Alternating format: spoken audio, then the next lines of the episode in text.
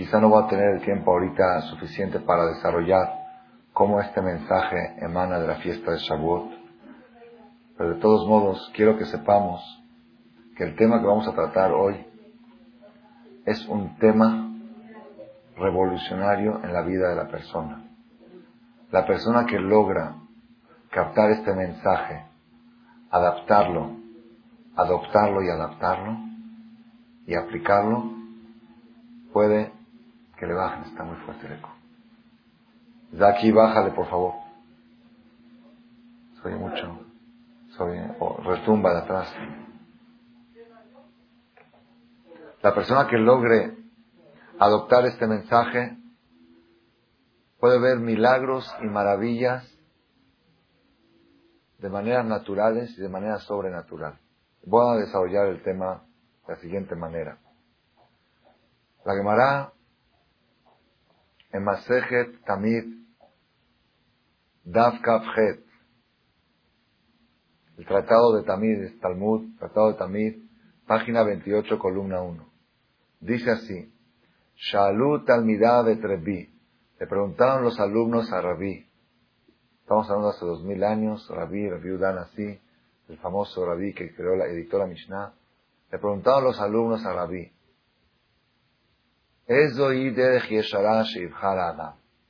¿Cuál es el camino derecho, correcto, que debe escoger la persona? Es una pregunta capciosa y por otra es una pregunta difícil de contestar. ¿Cuál es, si yo les pregunto a ustedes, cuál es el camino derecho que debe escoger la persona? Es el camino de la Torah. ¿Qué vas a decir? Ser bueno, ser buena persona, pues portarse bien, hacer mitzvot, no hacer averot. Vean, ¿qué puede? Es muy difícil. Alguien puede en tres palabras, en tres palabras, dar una receta para el éxito. Receta para el éxito personal, superación personal, para el éxito matrimonial, para el éxito en la educación de los hijos, para el éxito económico, para el éxito social. Una receta de tres palabras. ¿Alguien la tiene? De tres. Fíjese que no, ahorita va a ver que no. Ahorita va a ver que la receta que dio Revi es más profunda que la que usted está sugiriendo. Porque aquí dice la señora Derejeres, pues Derejeres es calma a la Torah. Derejeres precede a la Torah. Primero la persona tiene que ser perfecto humano, después tiene que ser perfecto religioso. Estamos de acuerdo en eso, pero sin embargo, el Pirkei no dice cómo se llega a Derejeres. Hay que ser educado, hay que tener valores. Bueno, ¿cómo se llega? Un camino para superarte en derejeres, para superarte en Torah, para superarte en el matrimonio, para superarte personalmente, para superarte en la educación de tus hijos, para superarte económicamente. Hay, hay una receta, tres palabras. Ya dijo cuatro palabras. Un estado de ánimo alto, cinco. Ok, tres palabras. Bueno, podría ser, podría ser, hay sugerencias, para esto ustedes la que van a oír, agárrense fuerte de la silla. Porque es algo que poca gente en el mundo lo sabe, y las personas que lo saben pueden hacer un giro positivo en su vida. Si no lo pueden lograr en su vida, la podrán lograr en la de sus hijos. ¿Cuál es el camino derecho que debe escoger la persona? Una sugerencia. Dame una frase mágica una frase mágica que con ella me puedo hacer millonario, me puedo hacer feliz en mi matrimonio, puedo superarme personalmente, puedo lograr el triunfo en la educación de mis hijos. Dame una receta, ¿hay? Le preguntaron los alumnos a Revi, en Masejet Tamid Daf Contestó Revi si hay una receta. ¿Cuál es? Yehav et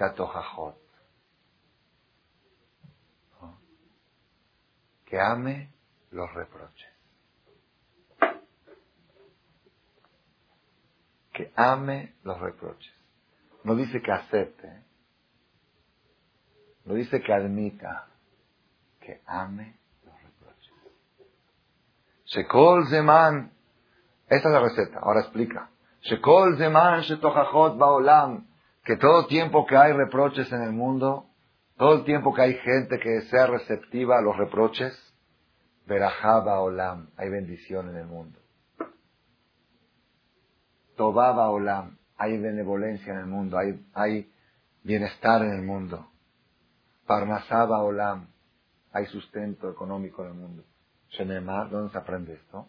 De un pasú que dice en Proverbios, Velamojihim Yun'am, a los que reprochan, Yun'am les agradará, que si será grato, de Alehem a los que reciben el reproche, Tabo Birkato, vendrá la bendición de todo lo bueno.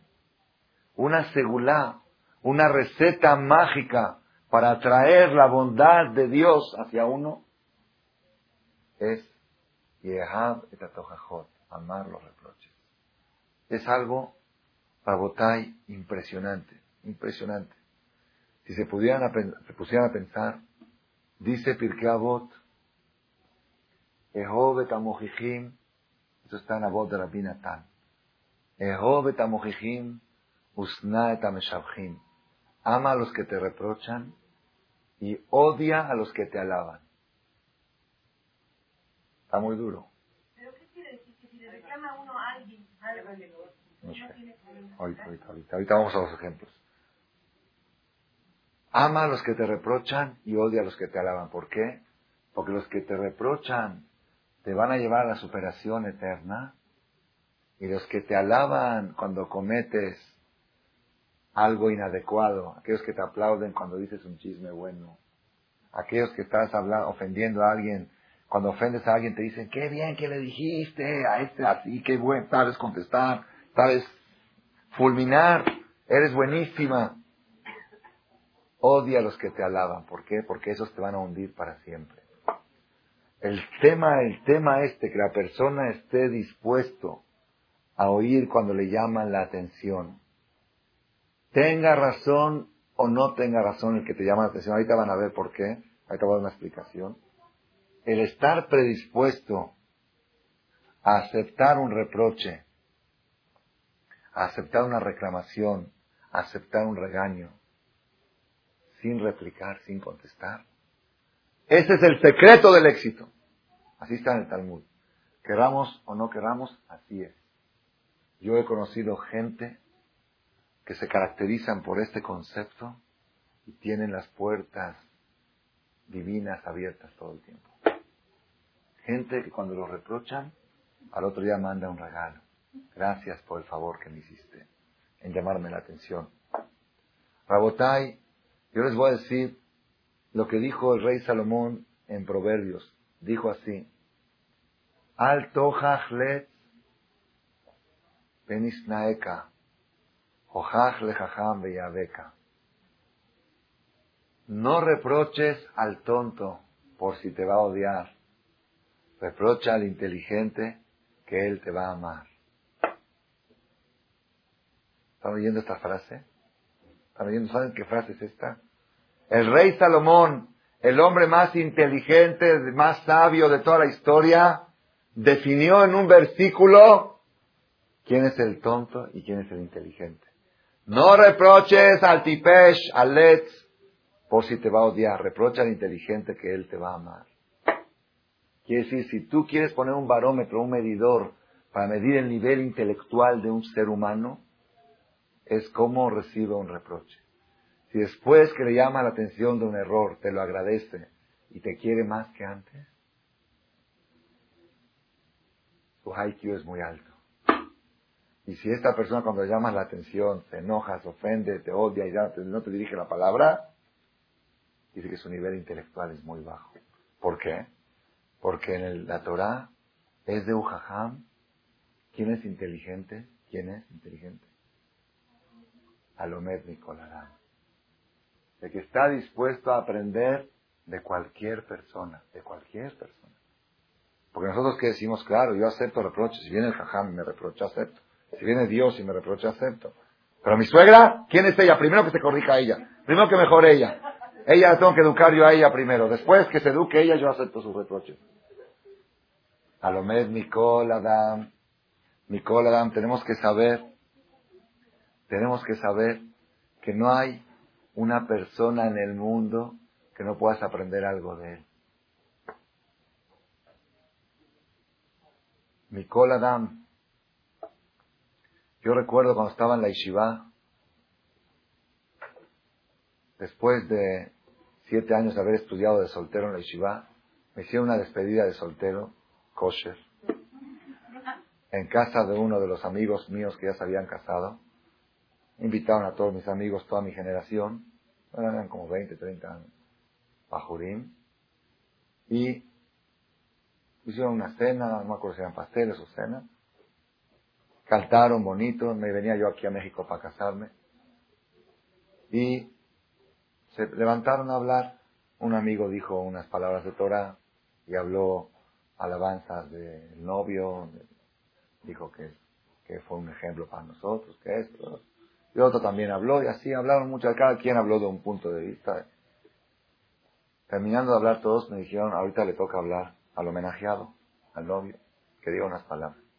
Entonces yo me paré y dije, aquí han hablado muchas cosas buenas mías, pero se les ha olvidado la principal. No me han alabado con, con mi elevanza principal. Mi principal categoría no la han mencionado. Todos, todos se quedaron así, como de este aparte, ¿no? ¿Cuál es mi categoría principal? Los amigos que tengo. De eso nadie me ha alabado. ¿Por qué? Y empecé a mencionar de cada uno de ellos que aprendí. Dije, de ti aprendí esto, y de ti aprendí el otro, y de ti aprendí... Quizá había uno que era menos aplicado que yo en el estudio, pero era más humilde, aprendió humildad. Quizá era uno que era menos, eh, no rezaba tan bien como yo rezaba, pero era, le gustaba ayudar más al prójimo que a mí. Quizá había uno que esto no, pero era más, más alegre, yo aprendí de estar alegre. De cada persona y persona, tú puedes, la persona tiene, el ser humano, tiene una capacidad de crear un filtro en sus lentes, de no ver defectos, ver puras virtudes. En cada persona vas a encontrar algo que puedas aprenderlo y ese algo, ese, esa virtud que tú puedes aprender, hace sombra a todos sus defectos. A mí, a mí me vale todos los defectos que tiene. Oye, ¿cómo aprendes de este si este llega tarde siempre al rezo? Ok, pero hay algo que tiene que yo no tengo y eso puedo aprender de él. Y ya para mí él vale, para mí es un maestro. La persona que está dispuesto a ser alumno de todo el mundo, ese es el jajam. Edu jajam alomed Nicolás. La Gemara dice, todo el que aprende una cosa, una alhaja, una ley, una moraleja, una filosofía, una enseñanza de alguien, cuando entra ese alguien se tiene que parar. Su maestro. Pues qué maestro, nada más me enseñó cómo se hace la tabla de pi por radio al cuadrado, nada más eso, ya, maestro.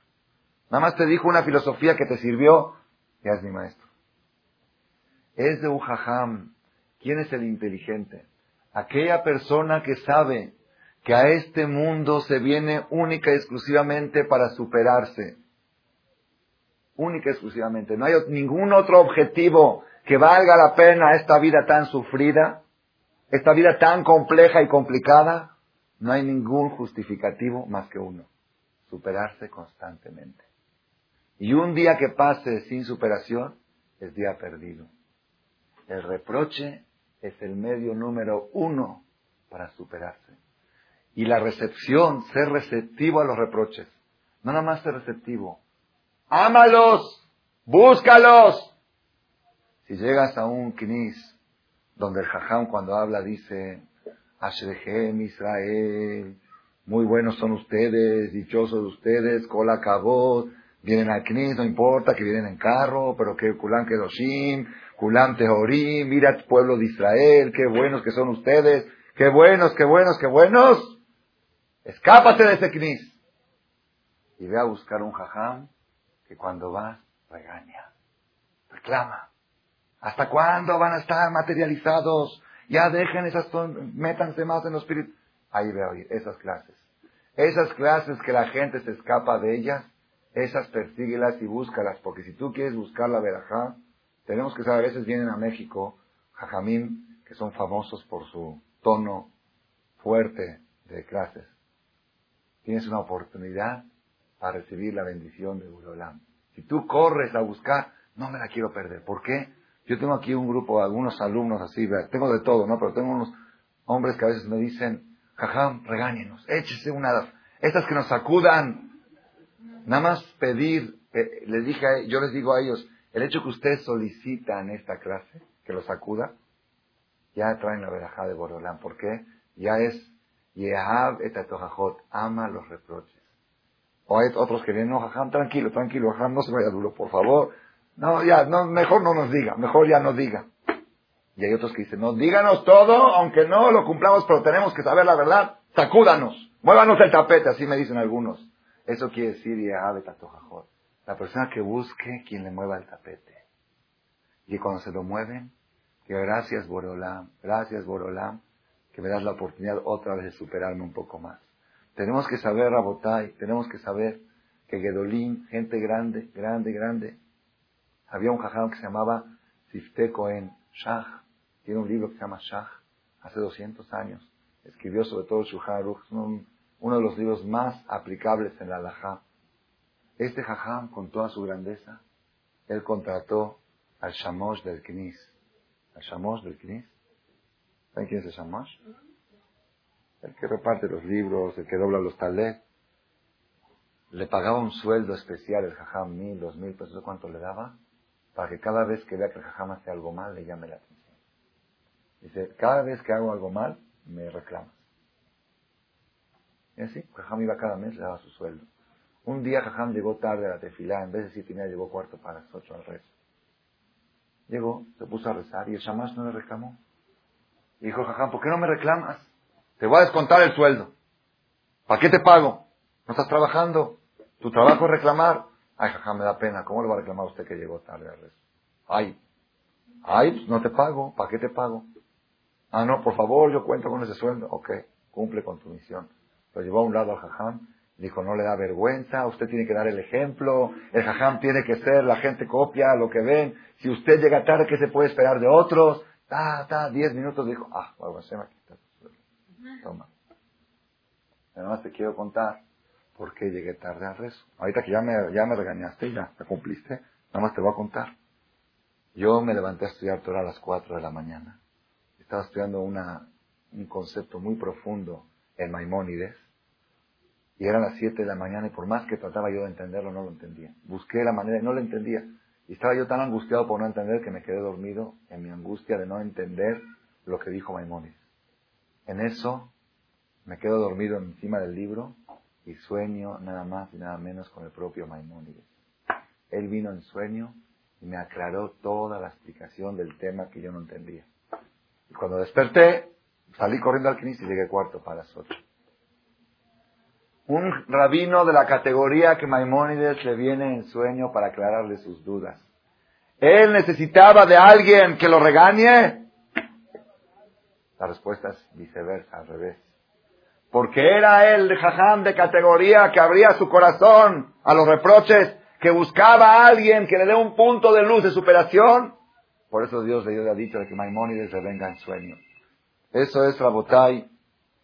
Nosotros tenemos que saber, si supieran las personas, supieran los seres humanos, hasta dónde llega este concepto. El Talmud dice, la Gemara dice, Shaul Behat velo altalo. David Bishtaim altalo. Shaul Amelech cometió, hubo dos reyes. El primer rey del pueblo judío fue Shaul Amelech. Después lo sucedió David Amelech. Shaul Amelech cometió un solo error en su vida, un solo pecado. Y fue fatal. No se recuperó. No se levantó, perdió el reinado. Perdió el reinado. Vino Samuel, el profeta Samuel, le dijo, ya Dios me dijo que tu reinado está perdido, se lo va a dar a alguien mejor que tú. David Amelech cometió dos pecados gravísimos y David Melech Israel Jai de Kayam. Siguió siendo rey, fue rey 40 años en Jerusalén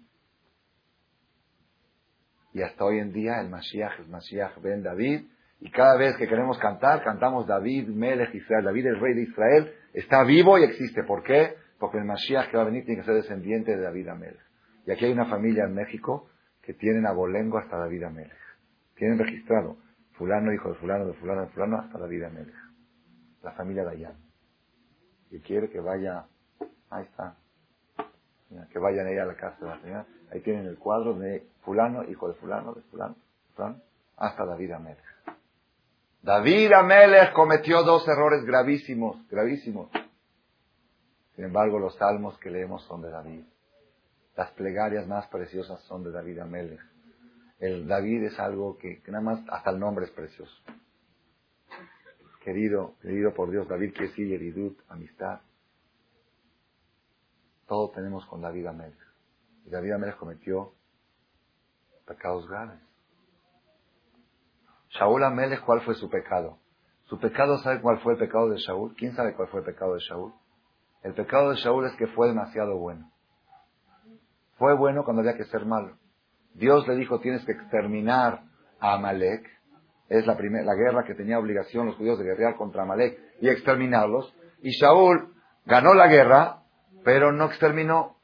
tomó presos, tomó cautivos, tomó los animales. Los animales también había que, que exterminarlos tomó, y cuando le dijo el profeta Samuel, ¿por qué los tomaste? Dice, es que me dio lástima, haram. Ya, ya gané la guerra, me dio haram. Y, pero no dijo él, dijo el pueblo. El pueblo me dijeron, haram, ¿por qué vamos a matar a los niños, a inocentes? ¿Por qué vamos a matar a los animales? El pueblo, el pueblo, le echó la culpa al pueblo. Después de diez minutos, Samuel le dice, el profeta Samuel le dice, ¿tú crees que Dios quiere sacrificios? ¿Tú quieres que a Dios le interesan las vacas? A Dios le interesa la disciplina, la obediencia. Tú desobedeciste la palabra de Dios. Te voy a contar lo que me dijo Hashem ayer en la noche, que se arrepintió que te puso de rey. Después de que tanto que oyó las palabras duras, dijo Hatati, dijo, pequé. Pequé, dijo, ya, ya no tienes arreglo, le dijo Shmuel. Ya, es un pecado que no tiene solución. Hashem, entonces se volteó Shmuel para irse, se volteó Shmuel para irse, y Shaul lo agarró del saco y se cortó el saco. Se rompió el saco. Dijo, así como se rompió mi saco, se rompió el reinado tuyo del pueblo de Israel. Hashem y se lo va a dar a alguien mejor que tú. David Amelech cometió pecados aparentemente muy graves, aunque a su nivel, pecados de sexo, bacheva, cosas raras que se ven ahí en el profeta. Y se recuperó, salió adelante, Siguió siendo Melech Israel, hizo los salmos, es Mashiach. ¿Cuál es el secreto? ¿Dónde está el secreto?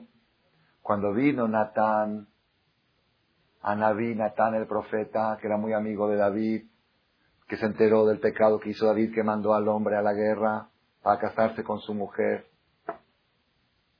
Vino Natán a con David Amelech y le dijo, oye David, oye rey David, te quiero hacer una pregunta, tú eres juez.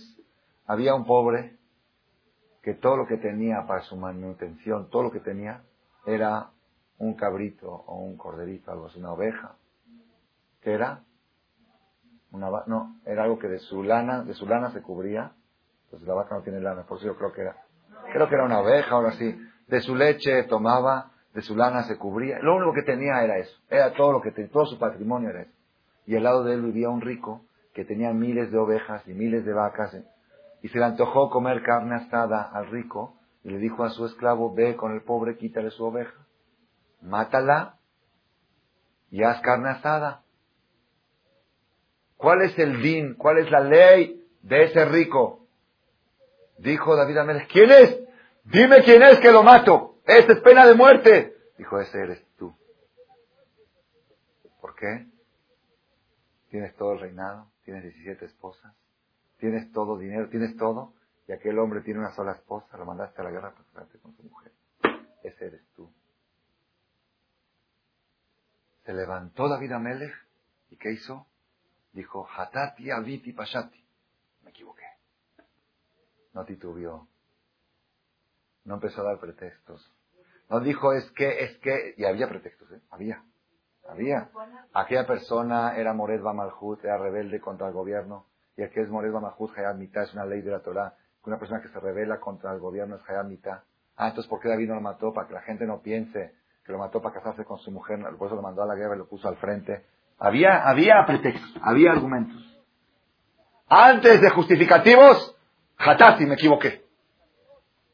Pero de inmediato, no después de diez minutos. No después de discutir, y dijo, ok, tiene razón, me equivoqué. No. De inmediato me equivoqué. Después le dijo, ah, bueno, pero quiero que sepas que así es, pero me equivoqué. Primero que todo me equivoqué. Y Shaul fue al revés. Saúl, fue, es que, es que, es que, es que, y al final, hatati. Fíjense, toda la diferencia, toda la diferencia entre el, éxito de David Amelech y el fracaso de Saúl fueron diez minutos de discusión. Los dos dijeron lo mismo, los dos dijeron hatati. Uno lo dijo primero y después dijo los pretextos, y otro primero dijo los pretextos y después dijo hatati. Quiere decir, aquí estamos viendo algo impresionante. Estamos viendo, estamos viendo que el Mashiach ben David, el Mashiach descendiente de David, sale de un hombre que se equivocó, pero supo decir hatati de inmediato. Él era un hombre, David Amelech era un hombre devoto, un hombre entregado a la cuarta parte del la cuarta parte del que acabó el trono celestial, es Abraham, Jacob, la cuarta es David. Cuando venga el Mashiach se va a decir Elohe Abraham, Elohe Isaac, Elohe Jacob, Elohe David. David Amelech es lo más alto que tiene el pueblo de Israel. Por algo va a ser el Mashiach. ¿Cómo pudo librar dos errores graves? ¿Cómo? Admitiéndolos de inmediato.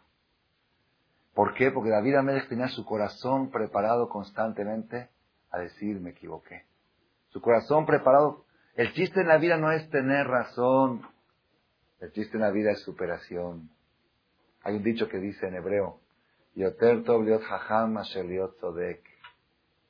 Más vale ser inteligente que tener la razón. Dice en hebreo se oye muy bien. Yoter dice, no busques tener la razón. Eh, usa tu inteligencia. Y el chiste es superación, no tener la razón.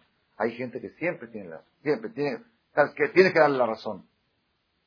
No busques tener la razón, al contrario. Busca a alguien, busca a alguien, hay que tener zehut, hay que tener zehut. Una persona tiene que tener zehut de tener una suegra molona, una suegra que cada cosa que haces te reclama. Hay que tener zehut. La que no tuvo zehut, la que tiene una suegra buena, que todo le dice qué buena nuera que tengo, que esto, pues ni modo, no tuvo zehut. No tuvo zehut de tener a alguien que le diga, tu casa no está limpia, tu casa está bien. Qué bueno, aunque está equivocada mi suegra, pero yo recibí reproche. Yo tengo verajá, yo tengo la bendición de Dios, ¿por qué? Porque tengo mi corazón abierto, que me llaman la atención. Y tenemos que saber una cosa, siempre que te reprochan, siempre que te regañan, aunque sea con maldad y sea con malicia y no tengan la razón, en algo pequeño sí tiene razón. En algo. No tan grande, no es tan grande como lo hizo, no era, no era para tanto. Pero algo sí tiene razón. En algo eres un poco descuidada en esto. Entonces, haz todo a un lado, deja lo que no tiene razón, hazlo a un lado y agarra lo que tiene razón y supérate. Y mejóralo. La persona que camina así en la vida, la persona que camina así en la vida, los amigos más grandes que tiene son los que lo regañan. El peligro más grande que puede tener un yudí en la vida, ¿saben cuál es? La persona tiene que rezarle a Boreolam, rezarle a Dios. Hashem, Hashem, no dejes que viva equivocado. Cuando me equivoco, mándame señales de que estoy equivocado. Porque a veces la persona no, no tiene maldad, pero él cree que tiene la razón, de veras cree que tiene la razón. Y es lo peor que hay. Lo peor que hay es querer ser bueno y ser malo. Es lo peor que hay. Tener buenas intenciones y malas acciones. ¿Por qué? Pues Jazito, él quiere ser bueno y él cree que está haciendo bien y cree que tiene la razón. Y no hay quien le abra los ojos para demostrarles su ignorancia y su equivocación. La persona tiene que decir, Borolam Hashem, si me quieres, cuando me equivoco, o mándame tú una señal, o mándame a alguien que me llame la atención de mis errores. Nada más este hecho, esa actitud, aunque no suceda, aunque no se lleve a cabo, el hecho de amar los reproches, ya está la bendición de Borolam contigo, ya está la parnasá, ya está, imagínense ustedes, imagínense ustedes, si cada pareja, antes de casarse, antes de la boda harían un trato.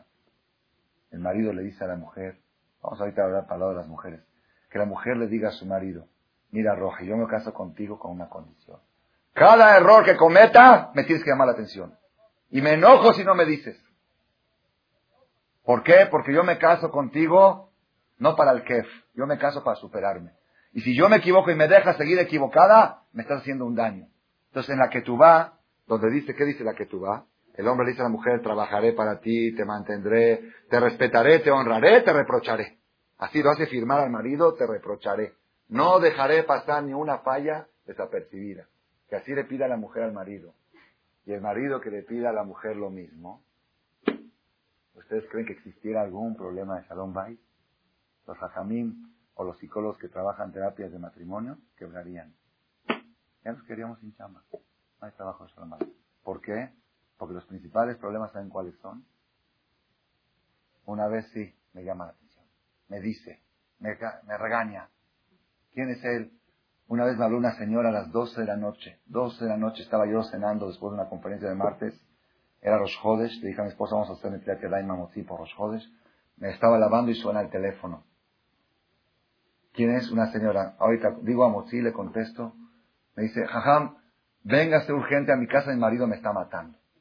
A golpes. ¿Sí? Gente multi, multi, multimillonaria casas de lujo, carros de lujo, Cuernavaca, Miami, viajes, ¿qué quiere? Todo. Venga porque mi marido me está golpeando. Le dije, bueno, ahorita voy, nada más voy a acabar de cenar, ya empezamos, y aparte ya veo que me golpea a mí también. Toqué con guarula, sí, me llevé ahí, me acompañe. Pues, ¿Quién sabe en qué situación lo voy a encontrar al hombre? Y si intervengo me puedo dar un plan caso. Hubo un caso que mataron a una persona, un jajam. No un jajam, a uno que intervino intervino para el matrimonio, le dio un golpe, fue mortal. Entonces ya me fui protegido. Le dije, ahorita voy, termino de cenar y voy.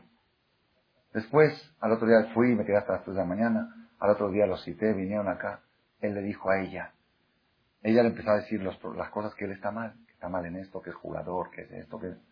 Y él le dice a ella, tú a mí no me vas a cambiar. Yo le contesté, le dije, ella a ti no te va a cambiar, pero tú tienes que cambiar. El tema aquí no es quién te va a cambiar, el tema es que tú tienes que cambiar. La persona que decide que tiene que cambiar, no interesa quién lo cambie. Si yo decido que me tengo que superar, no me interesa quién me ayude a la superación, que sea un Igir, que sea un este, que sea mi suegra, que sea mi nuera, que sea mi cuñada, que sea mi esposa, de, de todas las, cada vez que te ofenden, tienes una oportunidad para superarte. Cuando la persona recibe reproches, hay dos objetivos.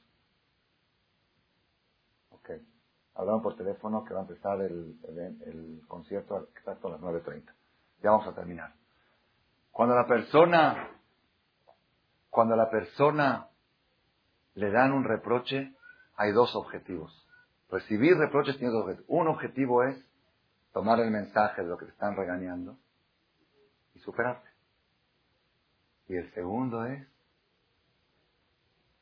doblegar tu orgullo que eso de por sí es una superación. Aunque la persona, aunque lo que te diga está totalmente equivocado, viene alguien y te dice algo que no tiene nada de verdad, no tienes lo que tomar de ese mensaje. Es pura malicia y maldad y está diciendo mentiras, todo, falso, falso, falso. Hay una ventaja que puedes tener. Doblegar tu orgullo. Y doblegar el orgullo, uff, uff, los hajamim tzadikim pagaban dinerales para lograr un poquito de orgullo, de perdón, de humildad. La humildad, no hay algo más precioso para Borolán que la humildad. No hay algo más abominable. Está escrito en el Talmud, toda persona que tiene orgullo no se despierta en Tejiat Ametim. Cuando resuciten los muertos, no hay Tejiat Ametim para el orgulloso. Yo no sé quién se va a levantar. Según esa regla, ¿quién se va a levantar? Está escrito, Toabat Hashem Kol es abominación de Dios. Toda persona orgullosa, Kadosh Baruj dice, el orgulloso y yo no podemos vivir juntos en el mundo, no cabemos. Dice que no, no hay lugar para los dos. Y si no hay lugar para los dos, ¿quién se tiene que hacer a un lado? Pues o Dios se hace a un lado y Barminan esa vida sin Dios, o tiene que hacer a un lado a esa persona y Barminan hace a un la persona. No hay algo más negativo y destructivo para la humanidad que el orgullo, todo lo que sucede en la vida, analicen, pregúntenle a gente mayor, a gente experta, pregúntenle cómo los hechos de la vida que Hashem manda aplastan el orgullo de la persona. El que se creía muy fuerte de repente se siente impotente. El que se creía muy inteligente de repente está en un avión y está el avión en peligro y dice, ¿dónde está todo mi dinero? ¿Dónde está todo mi poder? ¿Dónde están mis cinco mil empleados que tengo, mis empresas, mis edificios? No hay. Si el avión no falla, pues no hay. No hay. Akadosh Baruj hace más de con toda la tecnología del hombre, hace más de cosas para humillar a la persona. para que la persona logre la humildad. ¿Por qué? Porque el orgullo es lo más destructivo que puede haber. Entonces, cuando alguien te reprocha, si tiene razón en algo, tomas ese algo y te superas. Si no tiene razón, aprovechas la oportunidad de quedarte callado y humillarte a ti mismo, quitarte tu orgullo. Es beneficio, es pura ganancia, es pura ganancia quedarse callado a un reproche. Una vez, un jajam grande, Rab de Brisk, cuando era chiquito, a los 10 años, su papá lo reprochó por una travesura que habían hecho. Lo regañó muy fuerte. Le dijo, ¿cómo es posible? Tú eres hijo de Jajamín. ¿Qué esperanza puedo tener de ti si tú ya a esta edad ya haces esas cosas? Ya de ti no va a salir nada. Lo regañó, lo aplastó muy fuerte. Muy fuerte, lo sacudió muy fuerte a su hijo de 11 años. Después de media hora que el papá lo regañó, le dice, papá, es que yo no fui. ¿Quién fue? Fue otro niño, yo no fui. Investigó, papá, investigó, investigó. Efectivamente, había sido un vecino, no había sido él. Entonces fue el papá con el hijo y dice, ¿por qué no me dijiste del principio? Dice, si tengo la oportunidad de oír un reproche de media hora y papá la voy a perder, primero lo oigo y después le digo que yo no fui. No voy a perder esta oportunidad. Cuando yo me casé, el primer año le pregunté a mi maestro consejos para Shalom Bay. Me dijo, te voy a dar una receta muy buena para Shalom Bay. Dice, Lamed leshonja lomar atzodeket. Acostumbra tu lengua a decir, tienes razón. Es una palabra mágica, tienes razón. Acostúmbrate, acostumbra tu boca que sea fácil, que te salga fácil. Tienes razón, dile que tienes razón y en algo debe de tener razón. Y busca y vas a encontrar en algo que tiene razón. Y supérate y avanza y progresa. Me acuerdo la primera vez que recibí el reproche de mi maestro. Yo recibí seis, siete, pero fuertísimos. Una vez me dijo, ya de ti no va a salir nada. Y tuvo razón. Me dijo, ya me desesperé de ti, de ti no va a salir nada. Fui llorando con otro amigo digo, ¿cómo mi jajá me dijo así? Dice, no te preocupes, a mí me lo dijo ya tres veces. Ya me faltan dos todavía. La primera vez que me reprochó, me regañó por algo, me dice, yo tenía 16 años, me dice, pareces un viejo de 70 como actúas. Pues así me, aplastó, me aplastó, me aplastó. Y yo le contestaba, no, jajá, es que no sabe, es que no fue así, es que fue así. Me sabes qué, Roji? Dice, ¿tú crees que estamos compitiendo tú y yo? Yo te estoy reprochando para tu bien. Si no lo hiciste, pues ya, no lo hiciste. Y si lo hiciste, tómalo y aprende y progresa. Avanza. ¿Qué te estás ahorita como un viejo de 70 años eh, justificándote y diciendo, no, es que sí, tienes de buscar ya? No lo hiciste, qué bueno. Y si lo hiciste, progresa y no lo vuelvas a hacer. Así tiene que la persona, cuando alguien lo reprocha, decir, si tiene razón el otro, pues qué bueno que me lo dijo. Para que me, y si no tiene razón, ya, olvídalo. Te humilló un poquito, bajaste tu orgullo, adelante. Tenemos que saber, Rabotai, la verajá más grande, más grande que puede tener la persona en la vida es amar los reproches. Educar a nuestros hijos, educar a nuestros hijos a saber aceptar reclamos. Hoy en día estamos en una generación tan corrupta, tan corrupta, que los psicólogos que dicen, no le reclames porque lo traumas. No le reclames, no hay que reclamarle. Déjalo, déjalo, solito, que aprenda. ¿Saben qué dice la Gemara? ¿Quién quería lo que dice la Gemara? El rey Salomón dijo en Pirkabot, José Shivtos Sonebeno, el que priva el látigo de su hijo es porque lo odia. Veo Jabó, y el que lo quiere, Shiharó Musar, lo regaña, lo reprocha.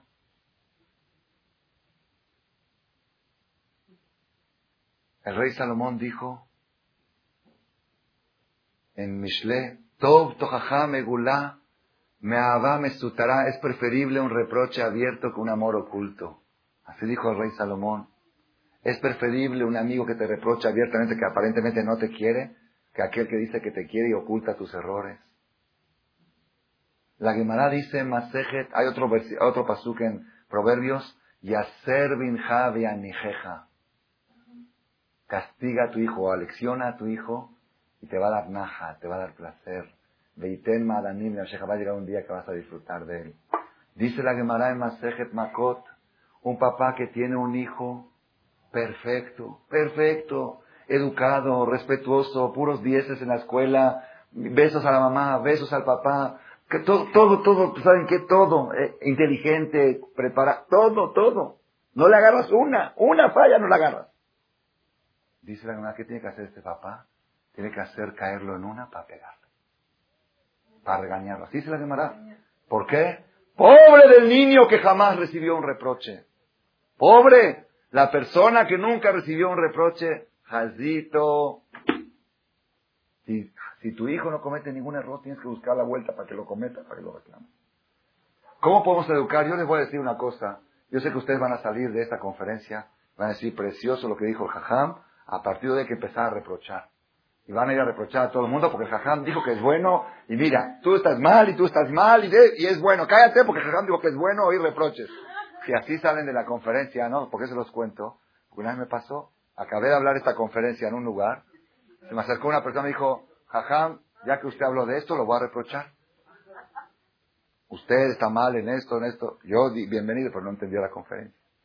Si él entendió de la conferencia que tiene que empezar a reprochar a todo el mundo, no entendió nada. La conferencia es al revés. A partir de hoy abro mi corazón a recibir reproches y busco gente que habla duro.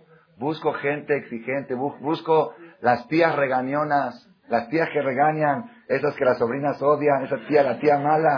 Esa tía, esa es la tía a esa tía pégate porque ella te va a decir cosas. De diez que te va a decir, una tiene razón, agarra esa una.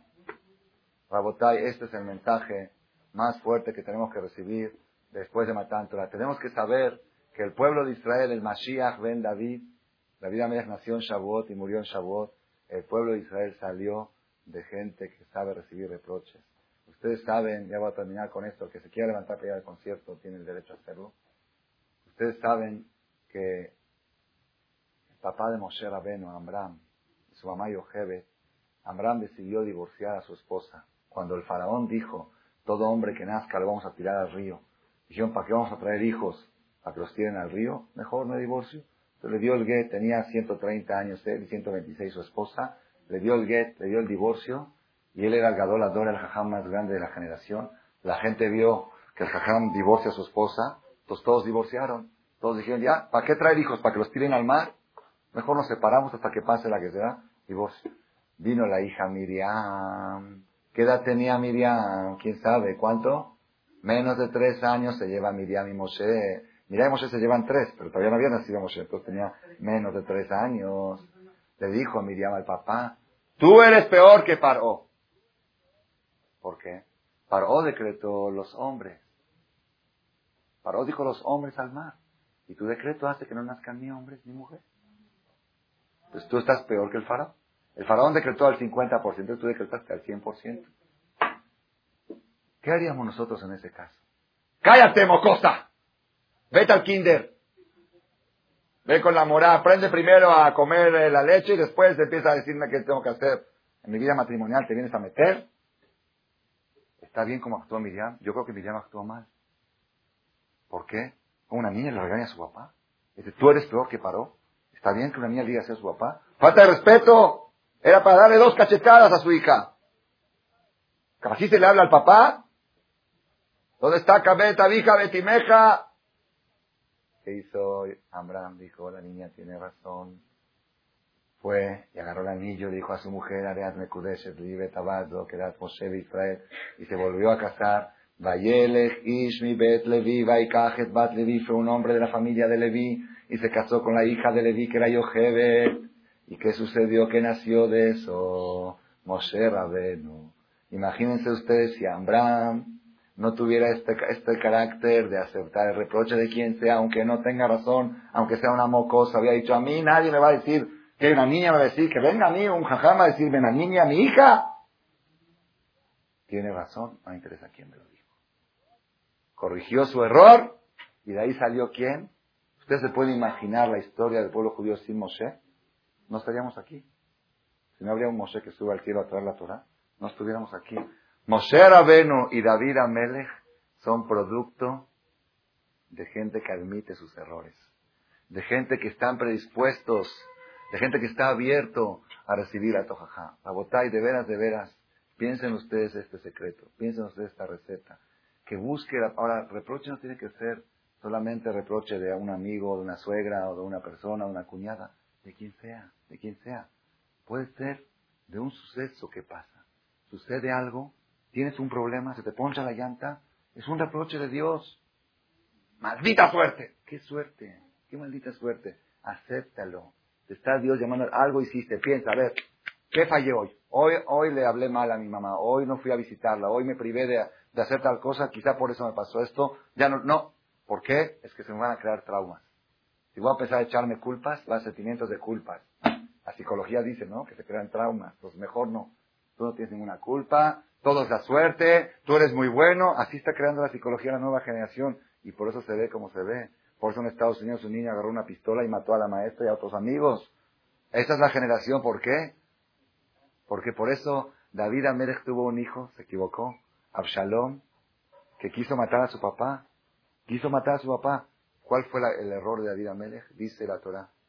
Veloa Taboa Viv Miyamav jamás recibió un reproche de su papá. Era muy guapo, era muy inteligente. Papá lo veía muchacho de éxito. Nunca lo regañó. Nunca le dijo Madúa cita. ¿Cómo acabó? Queriendo asesinar a su papá. Generación de asesinos salen con la psicología moderna. Si queremos nosotros educar a nuestros hijos, número uno, educación número uno, Usted dijo de Jerez. Najón es cierto. Tenemos garantizado el éxito en la escuela, el éxito en la universidad, el éxito en la yeshiva, el éxito en el matrimonio, el éxito en el comercio, la verajá de Dios todo el tiempo. ¿Por qué? Porque en su casa se educó a recibir reproches. ¿Cómo se educa un hijo a recibir reproches? ¿Cómo? Reprochándolo, ¿verdad? Fíjense que no. Le voy a decir cómo se educa, dijo. Cuando el marido le llama la atención a la mujer en la mesa de Shabbat en la mesa están comiendo, y el marido dice a la mujer, ¿por qué hiciste esto, esto y esto? Y el marido está mal porque no le tiene que llamar la atención a su mujer delante de sus hijos.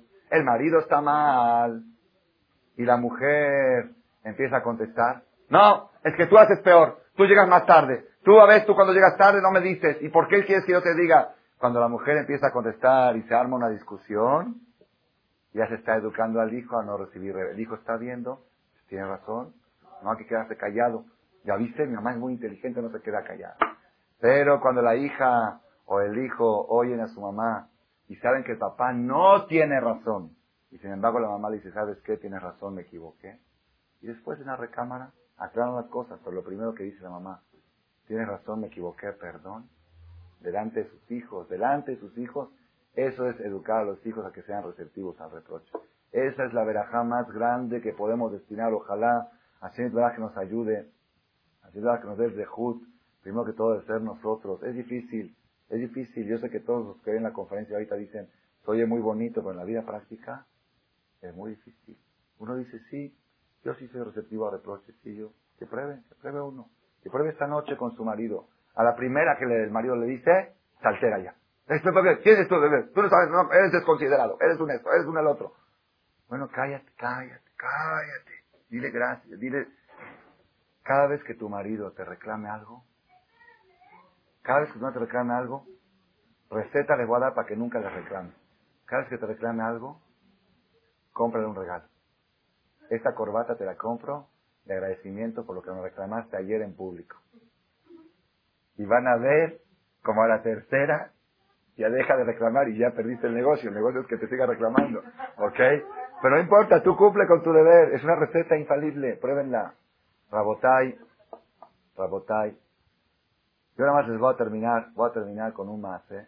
Pero verídico, verídico, verídico. Y con esto voy a terminar. Para que veamos cómo crecieron los grandes jajamín de la historia. Cómo crecieron. Ustedes saben que Adam Arishon, Adam Arishon hizo un solo pecado y fue fatal. Fue fatal, trajo la muerte al mundo. Cuando Dios le dijo a Adán, Ayeka, ¿acaso comiste del árbol? ¿Qué fue lo primero que dijo? Es que la mujer, la que tú me diste, ¿qué quieres que haga? Así es, ella me, ella me dio, ella. Fue con la mujer le dijo, Jabá, ¿tú comiste? No, la serpiente, la víbora. Dieron vueltas y vueltas y vueltas. Dice que Dios le dijo a Adán, nada más te pido que digas Hatati y te perdono. Di Hatati. Dice, no, no porque ella tuvo la culpa. Dija Tati, Aviti, Pashati, di esas palabras y te perdono y no hay muerte. No, se tardó diez minutos Adán en admitir su pecado y costó la muerte para todas las generaciones. Para que veamos hasta dónde están las cosas. Saúl Amelech, Adán Arishon por un lado, Moshe Rabenu y David Amelech del otro lado. ¿Quiénes son los que trajeron bendición al mundo? ¿Y quiénes son los que van a por ellos está, el mundo sufriendo? las personas que no supieron recibir. Les voy a contar último más, último. Belín Eder, digo Belín para, porque si luego me equivoco y cuento otro ya es haram. Había un jajam muy grande que se llamaba Gendat Shelomo. Su libro se llama Gendat Shelomo. Nabi Shelomo no sé qué. Vivió como hace 200 años. Y él se casó con la hija del Nodab Yehuda. Nodab Yehuda era un jajam grandísimo. Se casó con la hija del Nodab Yehuda. Y después de 10 años de casado, él vivió en casa del suegro, luego lo mantuvo para que estudie Torah. Ya a los 30 años le pusieron de rabino en una, ciudad muy importante, en Europa. El jajam era jajam de la ciudad, tenía comunidad, tenía feligreses, venían a su casa, había juntas de directivos, todo en casa del jajam, mucho respeto al jajam. La mujer entraba a la mitad de la junta e insultaba a su marido. Ya tú quién te crees, tú no eres ni jajam, ni mucho menos, papá. Y la gente así, el jajam mudo. Y era ya era costumbre. A veces querían pegarlo. No, hay, no que hacer, no cómo actuar. Y era costumbre, era hábito de esta mujer. Cada vez que había junta, una vez por mes había junta con los directivos, entraba, sí, todos, ya, todos, la gente ya lo tomaba como loca, dijeron, ¿no? Y aparte era hija de un jajam ella. Ella era hija de un jajam muy grande. ¿Cómo puede actuar así? Con su marido no está el respeto. Seguro está trastornada, pero así, tú quien te crees, tú no eres jajam, tú quieres para dar consejos, tú primero educate a ti, después educa a otros. Así de toda la gente. El día que falleció el jajam, tenía, falleció joven, como de 55 años, iban todos detrás de la misma, al entierro, toda la ciudad, toda la ciudad, la gente lo quería mucho, toda la ciudad. Y también, ¿quién va? ¿Quién iba detrás de la misma? Pues su mujer. La mujer lloraba desconsoladamente, desconsoladamente. Llore, llore, llore, y no paraba de llorar, no paraba de llorar. La gente como que la miraba media rara a mí. Y esta cuando vivía su marido lo humillaba y decía que es una basura y ahorita está llorando por una basura, que está llorando. Así como que es lágrimas de cocodrilo, no, es falso. Cuando llegó el momento del entierro, antes de bajar la misma al, hoyo, estaba toda la comunidad ahí, pidió ella el derecho de la palabra, dijo, quiero decir unas palabras. Y le dijo, he sabido que el, alma está flotando encima del cuerpo al momento del entierro, le dijo, Shelomo, su marido, o Rabbi Shelomo, Tú sabes bien, y Dios es testigo, que el día que nos casamos me pusiste como condición que una vez por mes te tengo que humillar en público, para que no te vayas a orgullecer. Solo tú sabes esa verdad y Dios la sabe. Y tú sabes bien cuánto me costaba a mí hacerlo. Yo lo hacía solamente porque la Gemara dice que una mujer que será hace la voluntad de su marido. Yo sabía que estaba quedando mal ante toda la comunidad, ante toda la sociedad. Pero tú me lo pediste el día de la boda. Y para que todos sepan que es verdad, demuéstralo en estos momentos. Dicen que el muerto asintió con la cabeza y movió la cabeza. El momento en que ella dijo, demuéstralo. Que todos se den cuenta de que lo que yo hice era petición tuya. ¿Están oyendo quiénes sean los Gedolim? Una persona, un jajam que hace contrato con su mujer, que para que el matrimonio se mantenga, condición, una vez al mes me tienes que humillar en público, para que mi orgullo no se me suba. Si fueran así, por eso les dije antes, cómo se criaron la gente grande, cómo surgió Moshe Rabenu, cómo surgió David Amelech, cómo surgieron la gente de éxito y de prosperidad que trascendieron para la historia, surgieron con esta receta de tres palabras. Yehav et que ame los reproches. Hoy en día es muy lamentable, muy lamentable. Los jajamín se tienen que privar de decir las cosas porque la gente se espanta y se escapa. No voy a oír ese jajam porque espanta espanta, que eres un mosco que te espanta. Dijo una vez una persona muy bonito, dice, a veces va uno a ver películas, novelas espantosas, paga para que lo espanten, paga. Y cuando va al jajam y lo espanta, se queja. ¿Por qué? Porque el espanto de las novelas, el espanto de las novelas es falso. Y este espanto uno siente que tiene algo de verdad. Entonces eso sí me espanta. Rabotai, vamos a tomar este mensaje a partir de hoy. Nosotros, uno dice, pues qué bonito sería si toda la colonia fuera así. Pues mientras toda la cosa no es, seguimos igual, me peleo con mi suegra cuando me regañe. No. Vamos a empezar cuando somos 20, 30, los que seamos. Que empiece uno a dar el ejemplo en cuando el marido le llama la atención entre los hijos. Decirle, tienes razón, me equivoqué, perdón. ¿Saben ustedes qué palabras mágicas son? ¿Saben ustedes qué beneficios favorecen a sus hijas cuando se casen mañana con sus maridos? No. Yo a mi hija le voy a enseñar que no se va a callar cuando el marido le diga algo. Que aprenda a contestar. ¡Que aprenda! Los derechos de la mujer, no se de qué pisar. Ay, ay, ay, ay, ay, ay, ay. Si supieran cuánta felicidad le están quitando a la hija con ese tipo. Ay, hay mujeres así, que son aquí, no, pero conozco casos. Mamás que educan a sus hijas. Yo le voy a dar ejemplo a mi hija cómo le tiene que contestar a su marido. Ahorita que venga el marido, y venga, le voy a dar contra para que ella aprenda cómo va a tratar a su marido. Y que destruya su matrimonio de su hija el día de mañana. Sabotai, tomen, tomen este mensaje. De veras, amen los reproches. Dejen la psicología que ha fracasado. Dejen la psicología que ha creado una generación criminal. Generación de niños de escuela que asesinan a sus padres. En Israel también ya se está viendo. El 50% de los niños ya están drogados, los que no están en el camino de la Torah. Vamos a crear una generación como la Torah dice, como Hashem nos enseña, como el rey Salomón, el hombre más inteligente, nos educa. Una generación que ama los reproches. Una generación inteligente. ¿Quién es el inteligente? Aquel que lo reprochan y quiere más al que lo reprochó que antes. ¿Por qué? Porque me enseñó algo, me doblegó mi orgullo, me ayudó a superarme, yo me superé. No me interesa él, él actuó malísimo, él es pésimo, él es pésimo, actuó mal. No es justo lo que estás diciendo, pero yo salí ganando, yo me superé. Y yo me superé, pues ya, ya valió la pena todo. Así es que nos ayude, que logremos este mensaje, que logremos inculcarlo en nuestro corazón, aplicarlo a la vida y vamos a ver cómo de inmediato empieza a llover la verajá de Borolán. Gracias por su atención a este shiur del Rav Malech.